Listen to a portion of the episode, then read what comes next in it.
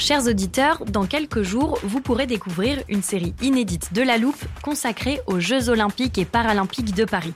À trois mois de la cérémonie d'ouverture, on s'est demandé comment réussir ces JO. Les transports sont-ils prêts à affronter les milliers de touristes? Le dispositif de sécurité est-il suffisant?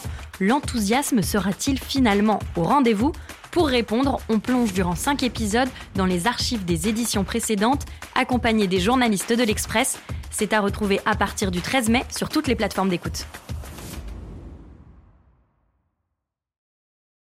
Mother's Day is around the corner. Find the perfect gift for the mom in your life with a stunning piece of jewelry from Blue Nile. From timeless pearls to dazzling gemstones, Blue Nile has something she'll adore. Need it fast? Most items can ship overnight. Plus, enjoy guaranteed free shipping and returns. Don't miss our special Mother's Day deals. Save big on the season's most beautiful trends. For a limited time, get up to 50% off by going to BlueNile.com.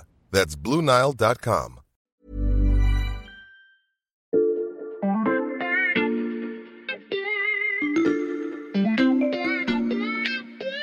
Salut, c'est Xavier Yvon. Nous sommes le mardi 21 février 2023. Bienvenue dans La Loupe, le podcast quotidien de l'Express. Allez, venez, on va écouter l'info de plus près. Dans l'épisode d'hier, nous avons suivi un long fil partant d'un sapin de Noël et menant jusqu'à l'éclatement de la guerre en Ukraine pour vous raconter la vie de Jean-Marc Jancovici. Sorti de son contexte, ça peut sembler un peu déroutant, mais comme vous l'avez déjà écouté, vous me suivez parfaitement. Si ça n'est pas le cas, vous savez donc ce qu'il vous reste à faire.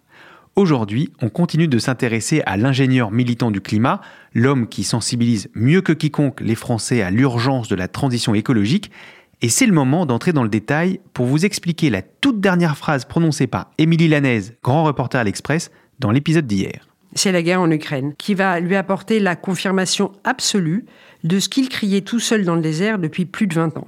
Parmi ces cris dans le désert, il y avait notamment le nécessaire sevrage des énergies fossiles, l'urgence de changer notre mode de consommation et la défense du nucléaire, autant de sujets sur lesquels nos regards ont beaucoup changé en l'espace d'un an.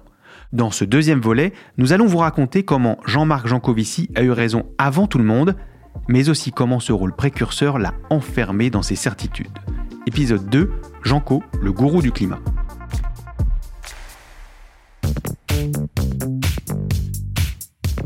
Salut Émilie. Salut Xavier.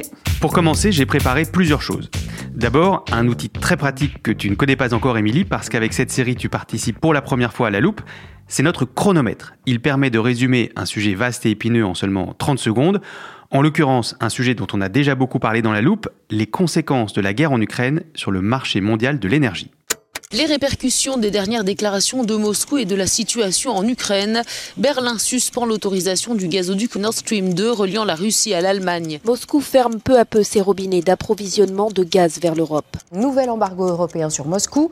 Plus aucune goutte de gazole russe ne doit entrer en Europe. Dans cette station ce matin, tous les carburants ont passé la barre des 2 euros. Le prix du gaz, lui aussi, vient de battre un record historique. Avec la guerre en Ukraine, il y a eu cette flambée des prix de l'énergie et une inflation jamais vue depuis plusieurs décennies. Et j'ai aussi mis de côté cette interview de Jean-Marc Jancovici à BFM TV, deux semaines seulement après le début de la guerre en Ukraine. Il y a dix ans déjà, vous prédisiez un choc pétrolier. Et vous dérouliez de manière assez implacable le scénario hausse des prix de l'énergie, inflation, chute de la consommation, récession, appauvrissement des classes moyennes et sur le plan géopolitique, pression migratoire et dérive autoritaire. Est-ce qu'on y est? Pour euh, savoir si on y est, en fait, il faut repartir du début, euh, qui est pourquoi est-ce que c'est pas si difficile que ça de faire ce genre de prévision? En fait, le monde dans lequel nous vivons, nous l'avons basé sur les combustibles fossiles. Même en France, où on adore parler du nucléaire, en fait, on est massivement dépendant des combustibles fossiles, pour partie ceux qui sont chez nous et pour partie ceux qui sont chez les autres. C'était facile de prévoir. Très éloquent cette phrase sur le personnage. C'est sûr que quand on juxtapose votre chronomètre et cette interview, on a tous les éléments de la démonstration sous les yeux. On peut les passer en revue ensemble. D'abord, il y a son grand cheval de bataille, celui dont il parle dans cet extrait et qu'il répète en boucle depuis le début. Notre dépendance absolue aux énergies fossiles ne peut que mal finir, puisqu'elles sont par définition en Hmm. quantité limitée. Et la guerre en Ukraine n'a fait que souligner ce problème, avec les difficultés qu'on connaît pour se passer du gaz et du pétrole russe. Ok, il a eu raison sur la dépendance aux énergies fossiles, quoi d'autre? Bah, De ce constat, Jean Covici tire une leçon qu'il martèle là encore depuis des années. Mmh. Il faut apprendre à se passer des fossiles. Et là, je te cite une phrase que je connais par cœur tellement je l'ai entendue Mmh. à force d'écouter ses interviews pour mon enquête. Mhm. Pas besoin d'en ajouter un extrait. Le pilier de la transition, ça va être de se mettre au régime.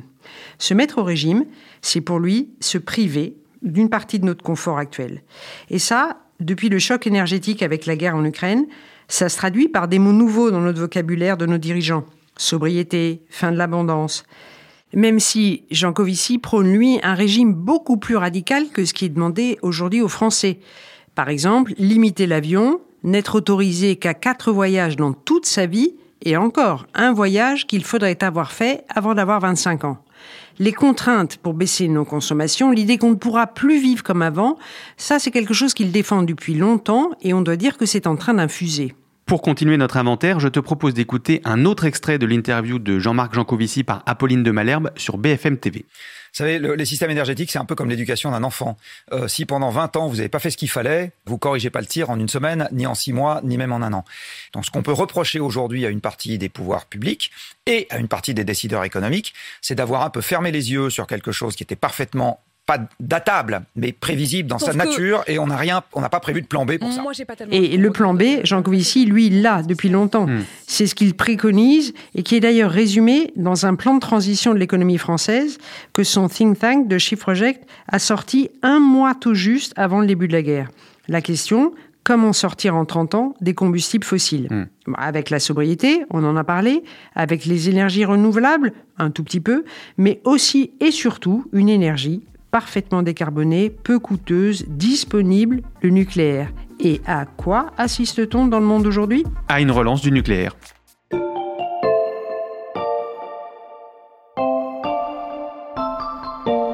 La réponse était facile parce que le retour en grâce du nucléaire à la faveur du conflit en Ukraine, c'est un sujet dont on a beaucoup parlé depuis un an dans la loupe. Euh, tu vois, il suffit d'ouvrir notre armoire à archives, il y a une étagère pleine d'épisodes avec notre spécialiste de l'énergie, Lucas Mediavilla. Tu as l'AIE qui estime que d'ici 2050, on va avoir un doublement des capacités de production nucléaire, donc il y a une vraie effervescence. Là encore, Jean-Marc Jancovici se retrouve conforté. Il répète, lui, à l'envie, que le nucléaire, c'est le parachute ventral de la transition. Si on n'en utilise pas, la chute sera dure et ça fera mal. Dans l'épisode précédent, tu nous as expliqué que le sujet du nucléaire avait fini par éloigner Nicolas Hulot et Jean-Marc Jancovici. Pourquoi? Parce que Jean Covici n'hésite pas à y aller fort, très fort pour défendre le nucléaire au programme de tous ses séminaires. À Combloux avec les journalistes, à l'école des mines, à Polytechnique, devant les étudiants, où qu'il soit, il clame qu'il préférerait, j'ouvre les guillemets, sans hésiter une seconde, aller vivre à Fukushima plutôt qu'au bord d'une autoroute. Il aime aussi bien répéter que le salarié le plus irradié de France serait Thomas Pesquet et quand il est de mauvaise humeur, il rajoute tout le personnel navigant d'Air Mhm. France. En gros, si on l'écoute, les antinucléaires ont tort sur toute la ligne. Il n'y aurait aucun danger. C'est la meilleure solution. Circuler, il n'y a rien à voir. Je précise pour nos auditeurs qu'à l'Express, nous avons déjà passé les potentiels dangers de l'atome à la loupe, notamment avec notre série en trois épisodes sur les déchets nucléaires. N'hésitez pas à aller l'écouter. Revenons-en aux solutions préconisées par Jean-Marc Jancovici. Émilie, il y a aussi les énergies renouvelables. Oui, mais avec un gros bémol. Hmm. Pour lui, elles ne sont pas suffisantes et il va même plus loin. Je le cite encore, elles ne sont pas l'avenir, c'est le passé, c'est le monde d'il y a trois siècles. À l'époque, il y avait un million d'humains sur Terre, on vivait 40 ans. Ça serait, selon lui, le 100% énergie renouvelable. Sur l'éolien, il a même dit, si on arrêtait les moulins avant, c'est parce qu'on a trouvé mieux. Et concernant le solaire, j'ai mis de côté ce passage d'une autre interview de Jean-Marc Jancovici. Attention, c'est très court, mais percutant. Et le photovoltaïque? Vos enfants seront morts, que ça n'aura pas changé la situation de la planète. On retrouve son style ronchon. Son discours anti-énergie renouvelable s'est peu à peu caricaturé. Il a même appelé sur LinkedIn le 8 janvier à un moratoire sur l'éolien et le photovoltaïque, un vœu d'ordinaire classé très à droite. D'un constat avant-gardiste à des positions un peu caricaturales, le Jean-Marc Jancovici de 2023 fait de moins en moins l'unanimité. Que répond-il à ses détracteurs? Absolument rien.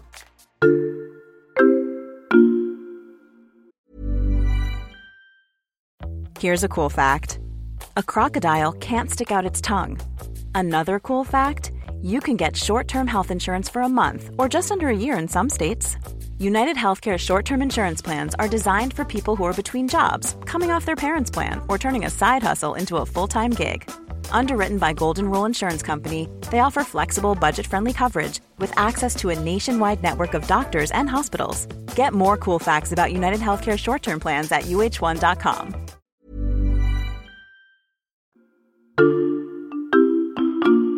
Jean Covici, qui vend ses 500 000 BD, refuse le débat avec quiconque. D'ailleurs, s'il veut nous donner tort, débattons-en. Il ne veut pas débattre avec des contradicteurs. Monsieur Jancovici ment beaucoup. Il y a beaucoup d'articles qui ont été faits sur la base de sa BD qui déconstruisent argument par argument ce qu'il raconte. Comme beaucoup d'écologistes, Marine Tondelier, la patronne d'Europe Écologie Les Verts, est très remontée contre Jean-Marc Jancovici. Que reproche-t-elle exactement à sa BD Il y a deux principaux reproches qui sont faits à cette BD. D'abord, c'est de ne pas actualiser ses connaissances sur les énergies renouvelables. Hmm. Il soutient par exemple qu'il faudrait 550 000 éoliennes pour couvrir une part de nos besoins énergétiques. C'est un chiffre absurde, mais un chiffre qui a été aussitôt entendu dans la bouche d'Éric Ciotti, le patron LR. Dans sa BD, Jean-Claude tacle aussi le coût de l'énergie solaire. Il a l'air de passer outre le dernier rapport de l'Agence internationale des énergies renouvelables qui signale que le coût de l'énergie solaire a baissé de 85% en 10 ans. Autre grosse erreur, la capacité qu'a la planète Terre à récupérer. Si tu arrêtes tout, ce qu'on a vu par exemple pendant le Covid, les conséquences sont en réalité très rapides. Et lui continue d'affirmer qu'il faudrait 30 à 40 ans pour que la planète se répare. Hmm. Il cite des chiffres du GIEC datés. Il fait aussi des rapprochements hasardeux sur les COP, tu sais, ces grandes messes climatiques, hmm. et les émissions de CO2. Il se trompe, comme je viens de le dire, sur l'inertie du climat. Et quand on lui signale, il ne corrige pas.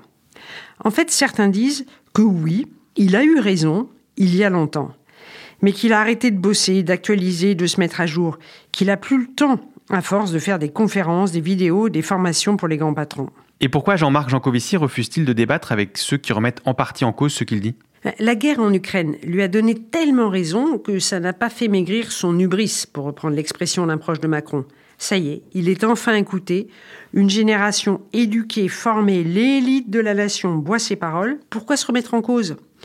Pas faute qu'on lui propose des confrontations, ce qu'a fait par exemple plusieurs fois Hervé Kempf, le patron du site Reporter. Mais il refuse toujours. Comme d'ailleurs, il a refusé de me parler pour cette enquête en me répondant par mail, très poliment, qu'il avait vraiment pas le temps, qu'il avait beaucoup mieux à faire, et puis les journalistes, c'est du grand n'importe hmm. quoi. Si j'ai pu faire ce portrait, c'est grâce à son entourage adorable qui a répondu pour lui. Janko fait des posts sur sa page LinkedIn tous les jours pour pointer les soi-disant erreurs a posteriori. Il noircit des pages pour réfuter le plus obscur article, pour interpeller Macron, pour interpeller Borne. Et à chaque fois, il est conforté sur les réseaux sociaux par ses troupes de fans énamourés. On parle de combien de personnes? Beaucoup. Il a deux fois plus d'abonnés Facebook qu'il y a deux ans, 700 000 abonnés sur LinkedIn, et tout ça a fait un climat très virulent. Quiconque ose une critique, fut-elle fondée, fut-elle démontrée, non. Interdit de toucher à leur maître Jancovici. Bonjour Jean-Marc Jancovici. D'ailleurs, il y a une anecdote révélatrice à ce propos, c'est l'interview à France Culture. Quand Jean-Marc Jancovici est invité, on lui dit qu'on va parler de nucléaire. Ce matin-là, il arrive dans le studio, personne ne sait pourquoi, il est de mauvaise humeur, il dit qu'il n'a pas envie de parler du nucléaire et va se montrer odieux avec le journaliste Guillaume Erner. Pas très envie de parler du nucléaire, vous avez dit que vous ne vouliez pas en parler plus de 20% du temps de, de l'émission. Expliquez-moi pourquoi. J'ai pas dit que j'avais pas envie de parler de nucléaire, j'ai dit que je n'avais pas envie de parler que de ça. Celui-ci, ensuite, se retrouve de surcroît confronté à un déferlement de critiques sur les réseaux. Il me dira Je pensais recevoir un conseiller Nicolas Hulot, mais j'ai invité un gourou de secte. La secte, soyons précis, elle s'est construite autour de Jean Covici à son corps défendant. Il y est pour rien. Hmm. Mais remarquons aussi qu'il ne fait rien pour inviter les gens qu'il admire à accepter la critique et le débat. On arrive au terme de ce double podcast consacré à Jean-Marc Jancovici, Émilie, et j'ai une dernière question qui trotte aussi peut-être dans la tête de nos auditeurs. Puisque tout le monde sait désormais qu'il a eu raison en premier, quels sont les prochains objectifs de Jean-Marc Jancovici? Jean-Marc Jancovici n'est pas un politique, il ne cherche pas à être ministre, il veut continuer son œuvre d'évangélisation parce hmm. qu'il est persuadé que l'urgence est absolue, voire l'urgence est dépassée. Après avoir converti les journalistes, les patrons de grosses boîtes, les étudiants. Ils voudraient, dès ce printemps, mhm. faire la même chose avec tous nos élus, les ministres, pour bien leur expliquer que son programme est un tout, un système de pensée, un système physique. Il ne s'arrêtera jamais. Il aura le sentiment d'avoir accompli sa mission quand les émissions de gaz à effet de serre auront été divisées par trois au moins, et c'est pas près d'arriver. On aura donc l'occasion de reparler de Jean-Marc Jancovici, dont on a mieux compris le succès et les excès grâce à toi, Émilie. Merci beaucoup. Merci. Émilie Lanaise, grand reporter à l'Express. J'invite vraiment nos auditeurs à aller lire ton enquête très complète sur Jean-Marc Jancovici. Pour ça, il suffit de se rendre sur l'express.fr, accessible sur abonnement numérique pour 1 euro le premier mois. Et pour ne rater aucun épisode de La Loupe, le podcast qui vous parle des transformations du monde et de ceux qui les portent, le plus simple, c'est de nous suivre sur votre plateforme d'écoute favorite, Apple Podcast, Spotify ou Podcast Addict par exemple. Cet épisode a été monté par Ambre Rosala et réalisé par Jules Cro. Retrouvez-nous demain pour passer un nouveau sujet à la loupe.